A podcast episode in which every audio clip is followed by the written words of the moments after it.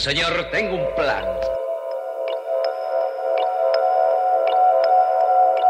Hola, hola, hola, hola. Probando, 1, 2, 1, 2, 1, 2. Me cago en todo, me cago en todo. Que no me ha valido el audio, acabo de grabar, me he tirado 40 minutos hablando para nada.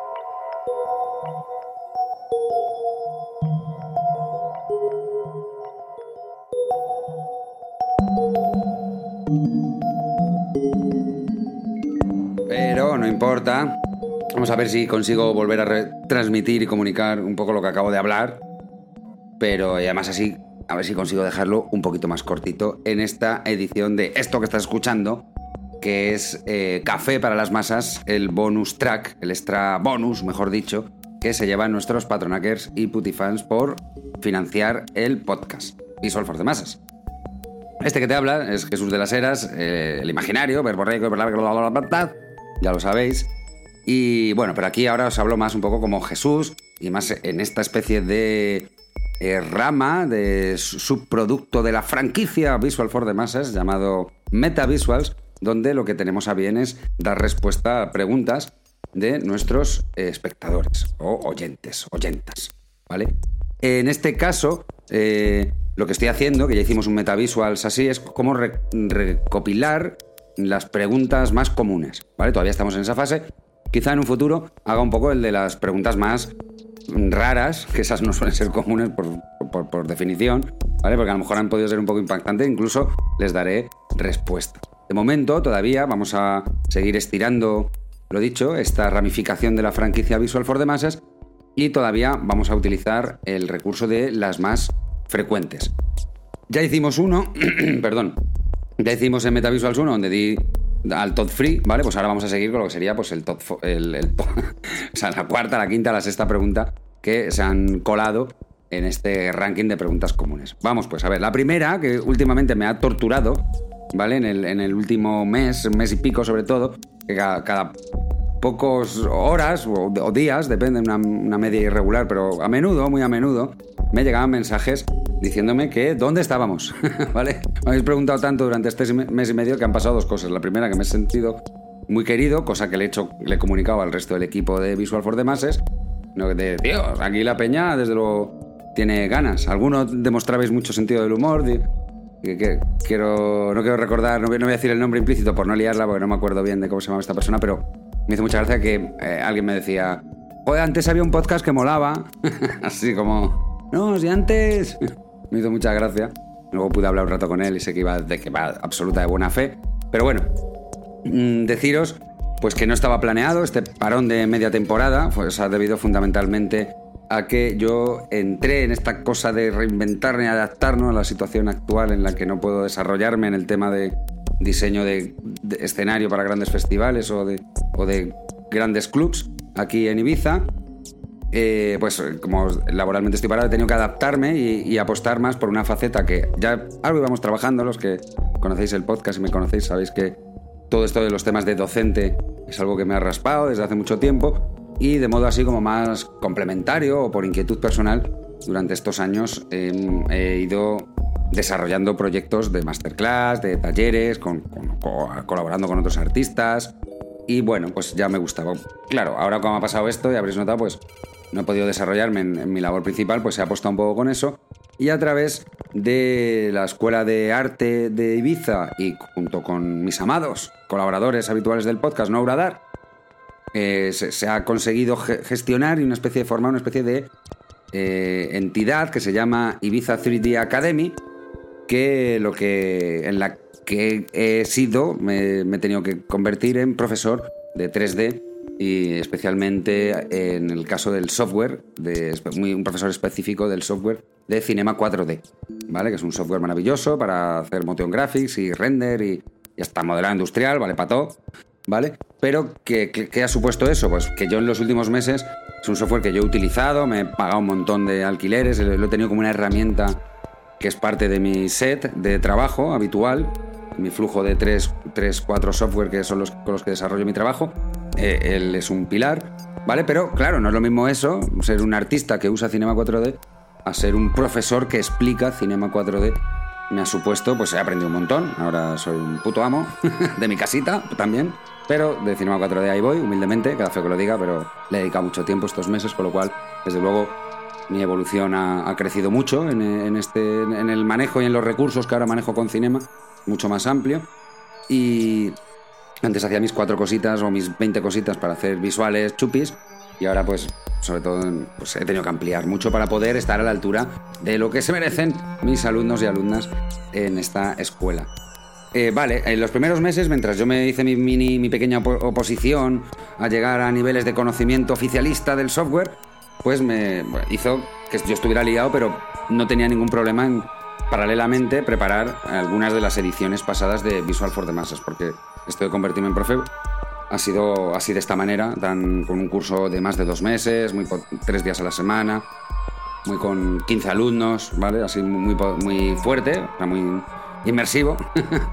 Eh, para mí, el resultado, porque también me propuse ser el mejor de Best I Can Do, que diría Beeple, ¿no? O sea, el, mejor profe del mundo, no, pero sí el mejor profe que yo puedo ser. Entonces, lo cual me, ha, supuesto algo muy vampírico, es la primera vez que me enfrentaba a esto.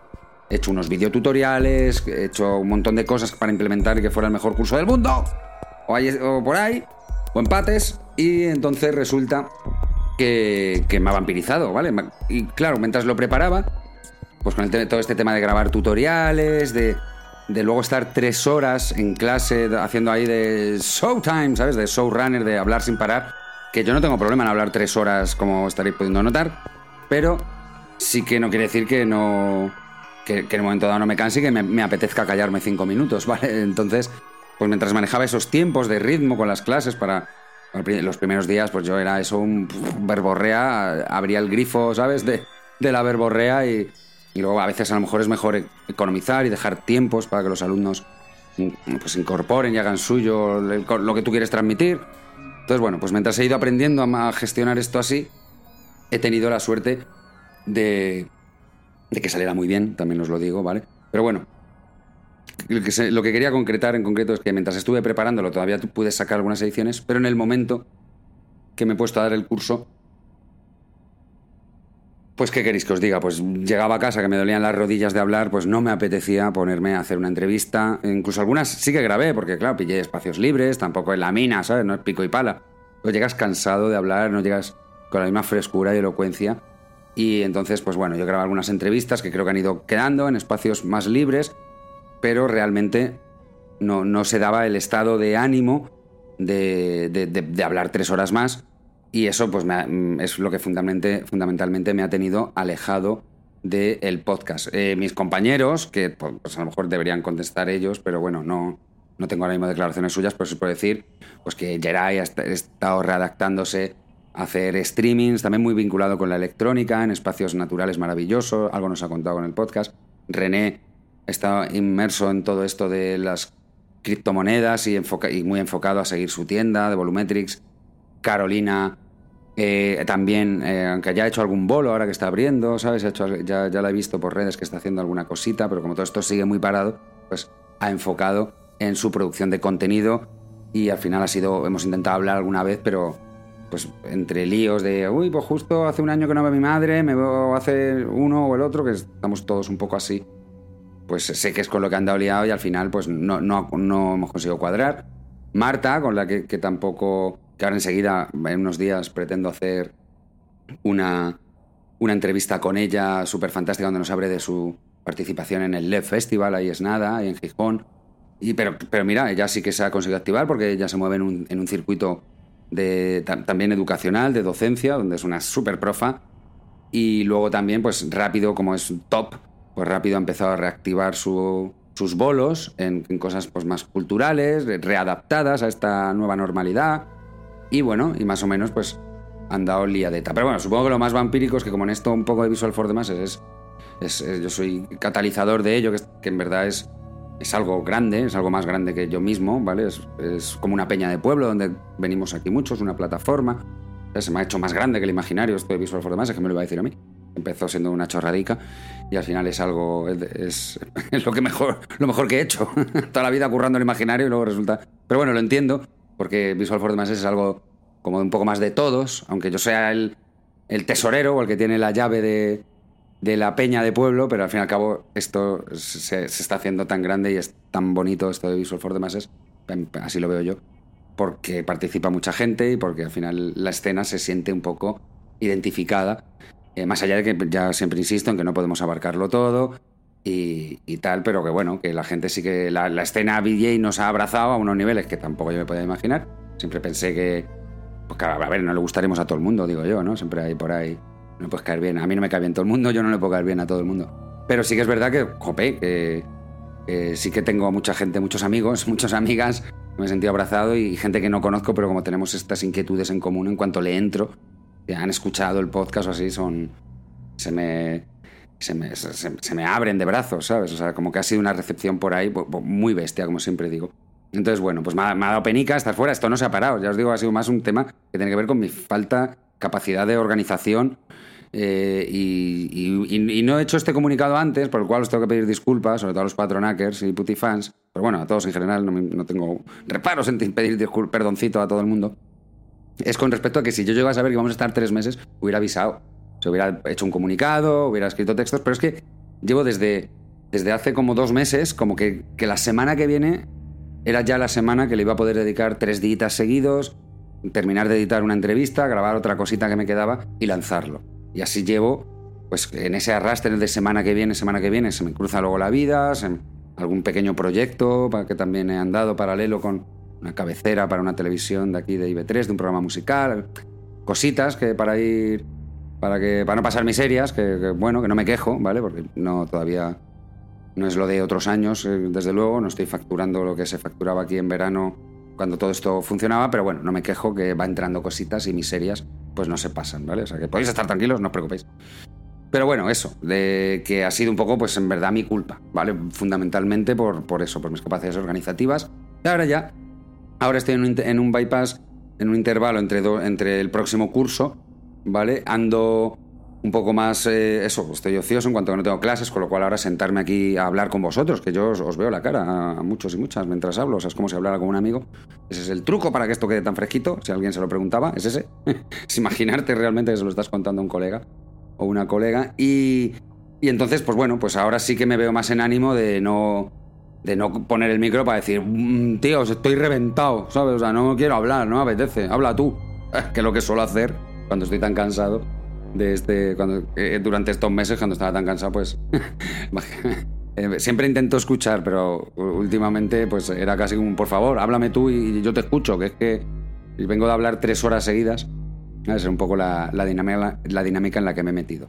Vale, pero bueno, no es solamente el curso el único argumento por el que no he hecho esto, sino también en esas energías de meterme, o sea, de, hacer otras cosas, de ser multitarea, lo cual suelo ser, pero llevo regular, ¿vale? Es más multitarea mi sistema operativo que yo. Porque yo en cuanto hago más de dos o tres cosas, reconozco que a veces la cago por algún lado. Pero sí que es verdad que siempre tienes que tener unos cuantos proyectos abiertos, aunque vayas haciendo de uno en uno, pero vas intercalando, ¿no?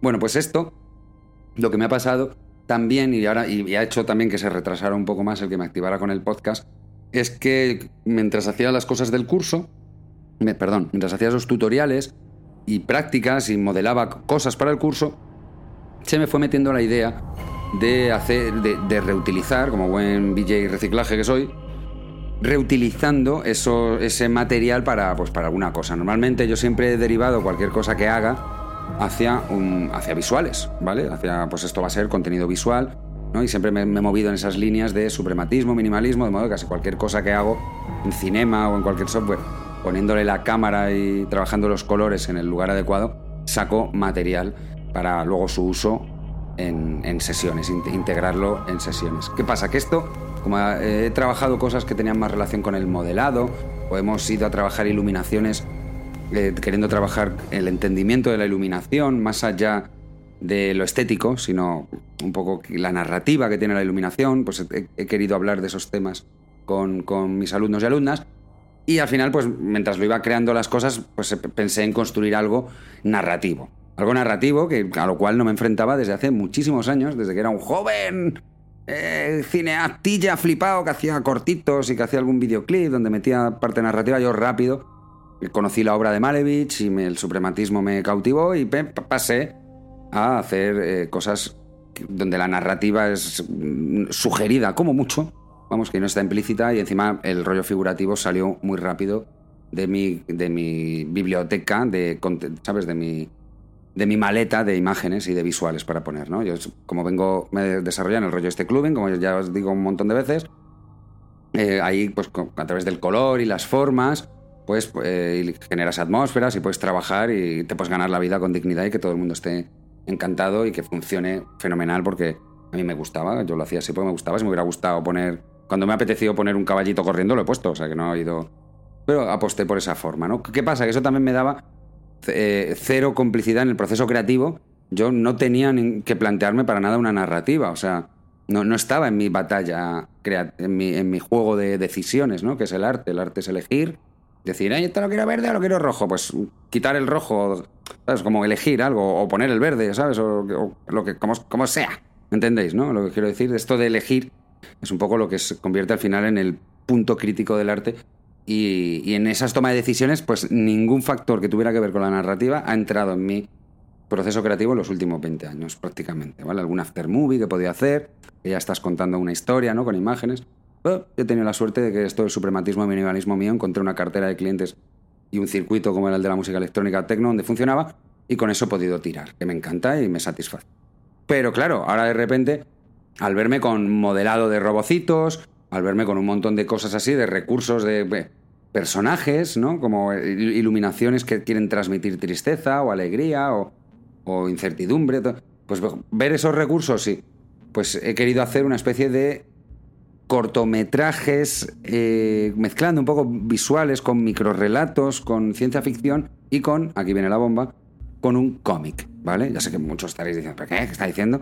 Pues, pues sí, me quería hacer un cómic, estoy en ello, estoy en este proceso, porque claro, como eso no me, no me hace hablar, yo llego de dar clase, incluso me sirve para implementar y prepararme lecciones para los alumnos, para poder ir desarrollando este proyecto, y básicamente es eso, es una especie de cómic multi multidisciplina, ¿sabes? Que donde, donde se, a través de una serie de mecanismos también vas a ver vídeos, te lleva a diferentes ubicaciones a lo largo del, Internet y te permite ir completando la historia, viendo vídeos, una especie de, de historia totalmente con narrativa, de ciencia ficción, inspirada en, un montón de autores que me han maravillado de la ciencia ficción, aunque lo he llamado Asimov Dreams en honor al, a uno de los padres ideológicos de la robótica, ¿no? con sus la formulación de sus tres leyes de la robótica, estas famosas, y, y porque es un autor que me gusta, pero bueno, yo en esto que estoy creando de ficción, que a ver qué tal sale, estoy cogiendo referencias desde Arthur C. Clarke o Lovecraft o eh, Battlestar Galactica, ¿sabes? O sea, no es que todo sea un homenaje única y exclusivamente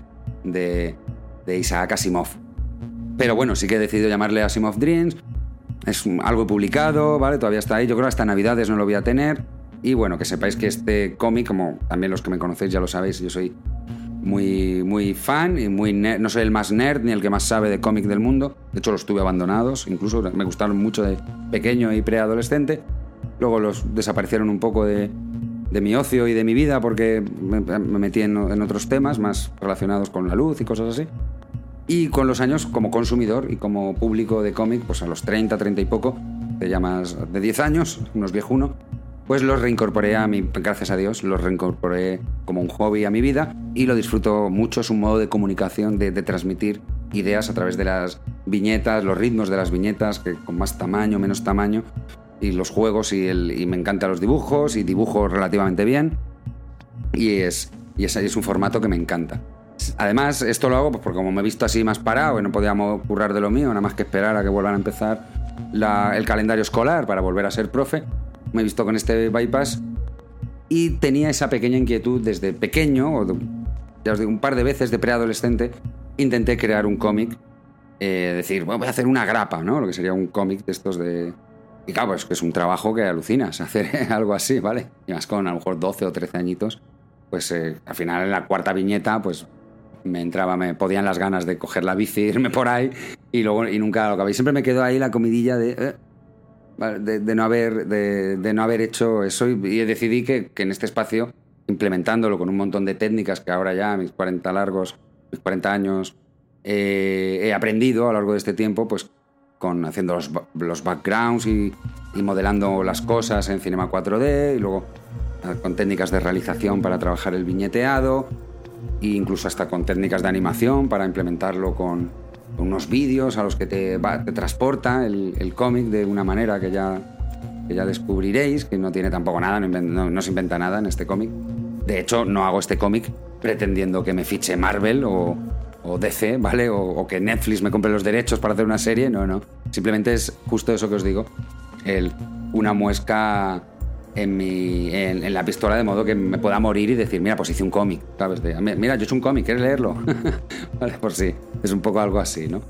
Que siempre hay que estar ocupado y estoy aprendiendo un montón de cosas que me está, me está obligando a aprender un montón de cosas, por lo cual estoy muy, muy satisfecho con, con este proyecto de carácter absolutamente personal. Bueno, ya os digo, lo tendré hecho para Navidades. Si alguno os raspa y os pica, que sepáis que los que sois los que sois patronackers y putifans, pues como corresponder, como haré una tirada de. Porque una copia, hacer solamente una copia así guay, una, imprimirlo bien, ya vale un dinero y, el primero es el más caro, de modo que, que si haces 50, al final pues estás pagando un poco, un poco más, bueno, pero que proporcionalmente te sale mejor comprar 50 que uno. Entonces compraré, haré una tirada, haré una edición de 50 y por supuesto, los que sois patronackers o habéis sido patronackers en, en esta aventura de hacer Visual for the Masses, pues que os regalaré uno, que lo sepáis, ¿vale? Y bueno, como me sobrarán algunas copias, porque no es que seamos, no somos 50 patronackers, eso es un hecho, pues eh, si alguno de los que estáis escuchando esto, porque ahora lo está emitido en abierto, y andáis interesados por el cómic, pues nada, estad atento que aquí a Navidades ya veré, pues sortearemos alguno por el podcast o, o no lo sé, depende cómo quede, quizá al final hasta saque, eh, lo pueda sacar en venta o que os podáis hacer con él. Ya, ya iremos viendo. ¿no? Ya os digo que esto fundamentalmente lo hago y por un tema de realización personal. Entendéis ahora, pues entre lo del profe, eh, que me, engorilé con este proyecto artístico personal, pues es lo que ha hecho que el podcast haya estado un poco en segundo plano de momento, pero que ya ha vuelto. mientras grabo estas palabras, estoy hace unos días, he publicado el podcast. Vale, pues ya, ¿eh? Mogollón de pena. Esto sí que es una pregunta que se ha colado directamente en el top one. vale, pues en el último mes. Os pido disculpitas por no haber podido eh, publicar antes, pero que no es que haya habido ni una crisis en el podcast, ni Geray y yo nos hemos enfadado, ni, ni, René ha puesto un paquete bomba en el sótano de los estudios de Visual for the Masses, nada por el estilo. Simplemente pues que yo no he calibrado bien y he tenido, he dado muestra de mis carencias organizativas y de que soy persona, no soy un mecanismo y que tengo mis eh, estados de ánimos y sintonías en las que me apetece y me siento muy cómodo rajando con vosotros 22 minutos que llevo ya y súper guay y otros momentos en los que no me, no me fluye tanto esa, esta, esta verborrea y esta energía, sinergia y estoy en, momentos más de trabajo interior y así se ha dado. Pero ya, ya estoy on fire, tengo cositas grabadas para el próximo, aquí estoy grabando esto y dando respuesta a esta pregunta que ya os digo que en el último mes y medio, lo cual hace que me sienta súper querido y lo, hago saber al resto de colaboradores, ¿vale? Que, desde luego hay gente que, nos sigue y que, y les gusta un montón esto y que en cuanto y que se acuerdan, se acuerdan de que no hemos publicado ese mes y, y me gusta también que os sintáis en la confianza de preguntarme todos así de modo tan directo y, y os he contestado a todos, que luego lo pensé y decía, joder, si es que lo que tardo en contestar, si juntara todo el tiempo que, he tenido que utilizar en, contestaros, por supuesto, a cada uno de los que me habéis preguntado esto, podía haber hecho el podcast. Pero ya os digo que mm, falta de organización, falta de mood, de ánimo. En el momento que encontraba un hueco, pues no me apetecía abrir el grifo de la verborrea. Así que bueno, pero ya está. Eh, perdoncito, está todos. Creo que os merecéis una explicación porque porque sé que no me la exigís y por eso, solo por eso os lo merecéis, y más en este espacio metavisual donde lo que hablamos es podcast que habla del propio podcast, del propio podcast, del propio podcast, como algo endogámico aquí como... Pero sí, es, el espacio justo para que hablemos precisamente de las cosas del propio podcast más que de las chiribitas o las visuales, en este caso.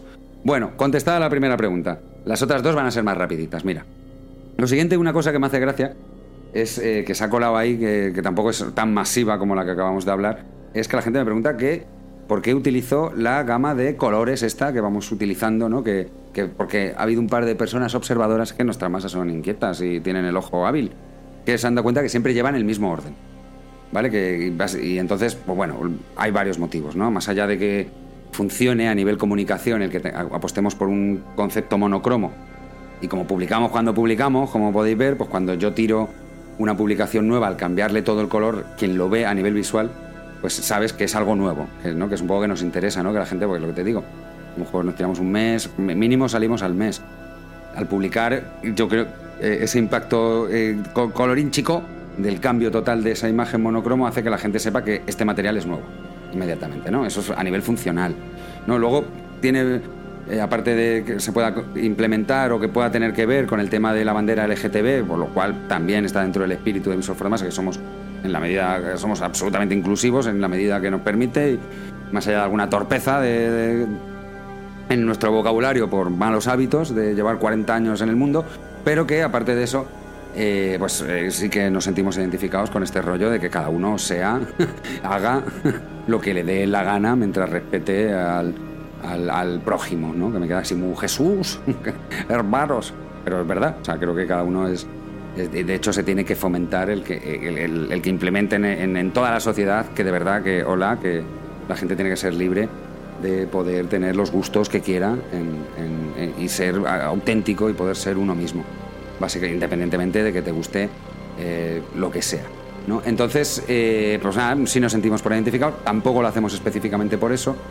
Mucha gente cree que lo, me han comentado algunas personas, con el tema de la carta de ajuste, ¿no? que bueno, ahí como nosotros venimos de visuales y del vídeo, la cultura de vídeo que pues también, también, o sea, también nos sentimos identificados. Son muchas cosas por las que este juego de colores eh, nos gusta y nos funciona y vamos a seguir.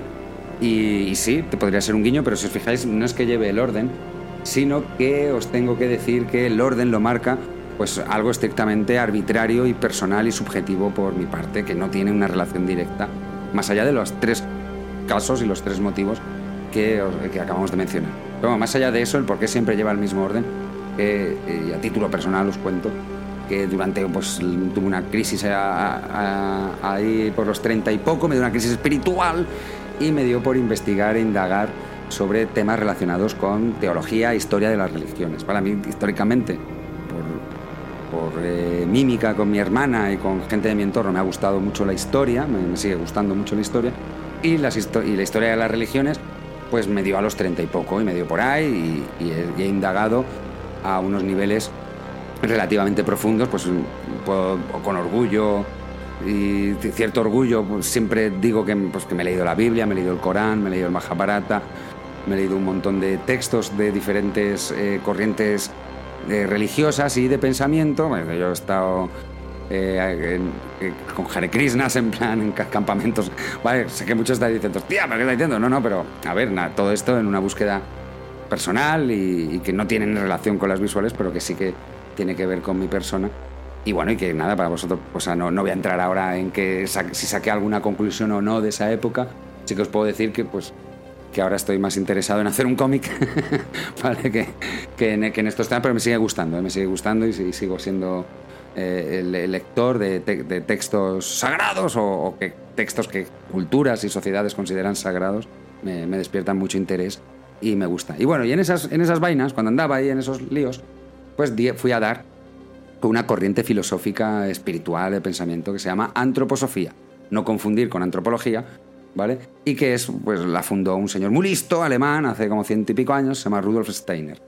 ¿Vale? Bueno, pues muchas de las cosas, a, través de vínculos con, algún amigo que estaba más, más metido en, este, en, estos eh, círculos de pensamiento y en estas cosas, pues eh, indagué y pues asistí a un montón de, pues, unas cuantas de distintas convenciones, de reuniones en distintos sitios de las eh, diferentes sedes de la sociedad antroposófica, entre comillas, porque tampoco es que no me voy a poner a hablar ahora de, todo el, tema este, pero sí que os quiero decir que entre todas esas cosas que fui mamando de diferentes religiones en búsqueda de la construcción de mi secta interior, personal única mía, intransferible, pues eh, me calaron algunas cosas. Entre ellas fue un calendario de colores ¿vale? Que vi que en una de estas reuniones, que creo que fue en Portugal esta, donde adquirí una especie de calendario, una especie de mandalas, que hablaba sobre la, colorimetría y la vibración que, que, ejerce sobre nuestra vida y la hacía coincidir eh, con la vibración que eh, emana del propio planeta Tierra, ¿vale? Ya sé que estaréis algunos cogidos a la silla y diciendo, ¿qué coño está diciendo este si yo le pregunté por los colores del programa? Bueno, pues es así, ¿vale? Ya, ah, ¿para qué preguntas? Entonces resulta que ese calendario pues indicaba un orden ¿no? del arco iris, de la representación de estos, de estos colores que vamos utilizando y cambiando en visuals, eh, en relación al día de la semana, ¿no? De modo pues que el lunes era lila o morado, el martes era rojo, el miércoles amarillo, el jueves naranja, el viernes verde, el sábado azul y el domingo blanco. Y vuelta a empezar, ¿vale? Esta corriente, este, este bucle, pues se utiliza para mm, armonizar, para tener como cierta armonía entre tu calendario semanal y el ritmo del calendario del, del planeta Tierra Pachamama, ¿vale? Para que me entendáis. Ahí va la volada. Cada uno que haga lo que piense lo que quiera. Ah, pero a mí me gustó, me hizo gracia, me calo, y puesto a que tuviera un orden, más que ponerlo, de, ya dado mis problemas de organización, pues busco referentes así que me ayuden a organizarme, y en vez de querer poner cada día el color que me apeteciera y que después de 30 podcasts hubiera 16 mm, rojos, ¿vale? Porque normalmente mi, mi estado de ánimo muchas veces es muy rojo. Entonces dije, bueno, vamos a poner algo, vamos a poner un orden en esto. Y al principio, como os digo, iba, iba a utilizar el orden de, del rainbow, de la bandera del arco iris y cosas así, o del pan, o de el, pantone de, la carta de ajuste. Pero finalmente decidí tirar por algo un poco así más, más, espiritual, entre comillas, ¿sabes? Más, a ver si con, haciendo esto se me, se me alineaban los chakras, a mí o a, los, o a vosotros, espectadores.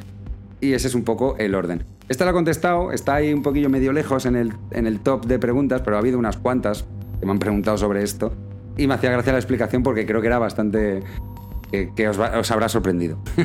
Así que no lo esperáis, estoy convencido. Seguro que al principio de mi respuesta sí, pero ahora, eh, una vez visto el, lo que de verdad hizo determinante el orden de los colores que tenga que ver con una corriente de pensamiento, pues nos queda muy nerd, muy marciano, pero bueno, también pues lo he dicho, somos así y, yo como buen Virgo necesito que las cosas tengan un, un porqué. Todo, ¿vale? ¿Por qué? Por todo, por todo. Bueno, Vale, pues esa es la segunda pregunta que, se había colado, que sería, que en verdad es la quinta en este orden que estoy haciendo. Ya os recuerdo que contesté a otras preguntas comunes en el MetaVisuals 1. Y por último, para cerrar esta que es también, esta es, una, es como mi pequeña tortura eh, con el tema de cuando hacemos un canal de Twitch o fundamentalmente o hacer una especie de Visual for the Masses TV. Ya, en su momento ya hablé de esto y siempre defiendo Visual for the Masses es un podcast de radio porque defiende ese concepto de, entretenimiento eh, ciego, o sea, de, entretenimiento que te acompaña, que no te exige la vista, ¿no? Que fíjate que es una paradoja con el tema de las visuales, ¿no? Pero que con eso consigue dejarte las manos y la vista libre, lo cual pretende acompañarte en tus quehaceres. Es que no somos mucho más ambiciosos. Lo de conquistar el mundo, eh, bueno, no era por hacer la gracia, que, total, que yo tampoco me, no me quiero poner techo pero que sí que es verdad que nos, aquí nos conformamos todos los que participamos, sin ninguna duda, con, pasar, con que pasar es un buen rato acompañado, ¿vale? Que es un poco el, gran amor que le tengo yo a la radio, que he consumido, soy un gran consumidor de podcast todo el día, ya lo he dicho muchas veces, y, siempre estoy acompañado, ¿no? Lo cual me permite, a veces escucho música también, ¿vale? Soy muy melómano, pero no puedes estar... Bueno, sí puede, porque yo llevo años escuchando música 40 horas seguidas, pero por eso quizá el respiro de, escuchar una voz que te acompaña en los viajes, en las jornadas de trabajo. Y es lo que quería compartir con Visual for the Masses. Entonces, si hiciéramos el Twitch, que es esta plataforma que ha salido donde los gamers compartían y hacían transferencia de sus partidas, y ahora se está implementando porque da unas condiciones mejores a los, a los productores de contenido. Por ejemplo, toda, mucha gente de YouTube se está yendo ahí porque pues mejores condiciones económicas y también como el algoritmo de la música no es tan cabronacker y, te deja y no te lo capa el sonido tanto, pues muchos DJs y mucha gente de lives de sets AV, pues se están yendo también a esa plataforma y lo están poco petando. Va con el respaldo, es la plataforma de Amazon, no sé si lo he comentado, pero si no lo digo ahora y, ¡pum! Y entonces está, es hipermain. Eh, muchos de los que me lo decís, sé que lo decís de buena fe y por supuesto. Incluso me hago sentir, porque decís, ay, es que yo quiero verte la cara, Jesús, ya, ya está. O sea que todo eso pero ya os digo que realmente Visual for the Masses como concepto, no, podríamos hacer otra cosa, o que es lo que un poco estoy intentando, porque también, como yo creo que ya alguna vez he comentado, si, si Visual for the Masses me supone cinco jornadas de mes en el mes, ¿vale? Algo así, pongamos por ejemplo, a veces un poquito más, a veces un poquito menos, pues hacerlo en formato con, con imagen visual, pues ya os digo yo que me supondría muchísimas más jornadas, ¿no? Pues 10 por lo menos, pues mínimo, mínimo el doble, pues mínimo, ¿no? Que a lo mejor serían 15 y eso, pues mientras no hubiera una especie, mientras que no llegue el señor Soros, eh, si acaso si me fuera a Twitch y me dicen, toma, te doy pues lo de siempre, ¿no? El poderoso caballero es don dinero, que no hacemos esto por dinero, pero, pero el dinero tiene potencial. Pues me da dinero y, puedo pasar de cualquier otro trabajo porque estoy con esto, pues claro que sacaríamos contenido para poder hacer eh, un canal de un, visual for the masses eh, con muchísimas imágenes. Porque luego también sé, mucha gente me lo dice y no, no descarto eh, que vayamos para allá. Porque mucha gente me dice, y sé que es verdad, que se pone YouTube o Twitch como acompañamiento sonoro. Entonces, bueno, que subamos los podcasts con un logo para que la gente pueda escucharlo, la gente que no está familiarizada con iBox, pero sí con otros canales como YouTube o Spotify o el propio Twitch, eh, lo puedan tener para escucharlo y llegar a más gente, a más, llegar a más masas. Pues sí, eso seguro que va a pasar en algún momento, ¿vale? El generar un Visual for the Masses TV es lo que de momento está muy lejos de nuestras capacidades. También es verdad que os digo que yo estoy pensando, ¿eh? yo estoy dándole vueltas, si se os ocurren cosas, contactarme, porque sí que en otro formato, de más de a lo mejor hacer un, no tanto de entrevistas, o sea, hacer visual formas es igual en, en TV, de momento no, es viable. Pero a lo mejor hacer una pequeña entrevistilla y una sesión de visuales con alguien y retransmitirlo, por ahí sí que a lo mejor estoy viendo cómo también siento que voy un poco como tarde, ¿no? Con esto, o sea, como que hace un año y medio, cuando saltó la pandemia, pues a lo mejor tenía más sentido. Pero ahora yo noto que la gente o quizá mi propio estado anímico lo que demandamos es realidad, ¿no? Y, menos pantalla. Pero bueno, mm, eh, por lo menos a lo mejor eso soy yo, porque es verdad que el, consumo de contenido online es, no para de, demandarse, ¿no? Y de ser necesitado, ¿no? O sea que, que bueno, ya andaremos, voy a barajar algún tipo de formato o forma en la que podamos abordar ese asunto, a ver cómo se tercia el tema. Pero bueno, he vuelto a contestar esta, esta pregunta porque sé que de muy buena fe la gente me lo reclama. Y, nada, gracias por tener. Eh, por tenerme y tenernos así de considerado, por supuesto que molaría mucho. Pues que, por que un canal, una productora, o un Mediaset, o un, yo que sé, un, un alguien, alguien que sea, apostara en, un programa de temática de visuales, independientemente de que sea visual for the masses o no. O sea, yo por lo menos sería espectador, ¿sabes? Si la 2 le da por hacer algo así en, en, esta línea, o bueno, si nos contrata, ya, pues vamos todos para allá, pero ya, ya simplemente con que alguien lo hiciera, pues ya sería fantástico y una gran noticia para el sector y para la escena. Y, bueno, pues ya se verá si al final somos, somos nosotros, no que nos tenemos que remangar y ponernos al tema eh, ya os digo que estoy barajando fórmulas. Eh, bueno, pues nada, esto ya llevamos un café largo, ¿eh? Este, este está cundiendo una vez más. Siempre que me meto en vainas del podcast, como veis, también me entusiasma. Entonces a mí no, me supone esfuerzo, generalmente, salvo que venga agotado por otras causas, hablar de cosas que me gustan. Y encima, como os visualizo y os imagino, pues hablar con gente que, sé que aprecia esta información, o por lo menos a mi persona, vosotros, patronakers, me lo habéis demostrado apoyando esta iniciativa que es el podcast de las chirvitas. Poco más, me voy a ir despidiendo. Aquí, como siempre, vuestro amigo, el educacional, últimamente, chiribítico y colorínchico de El Imaginario. Un abrazo muy grande para todos y todas. Cuidaos un montón.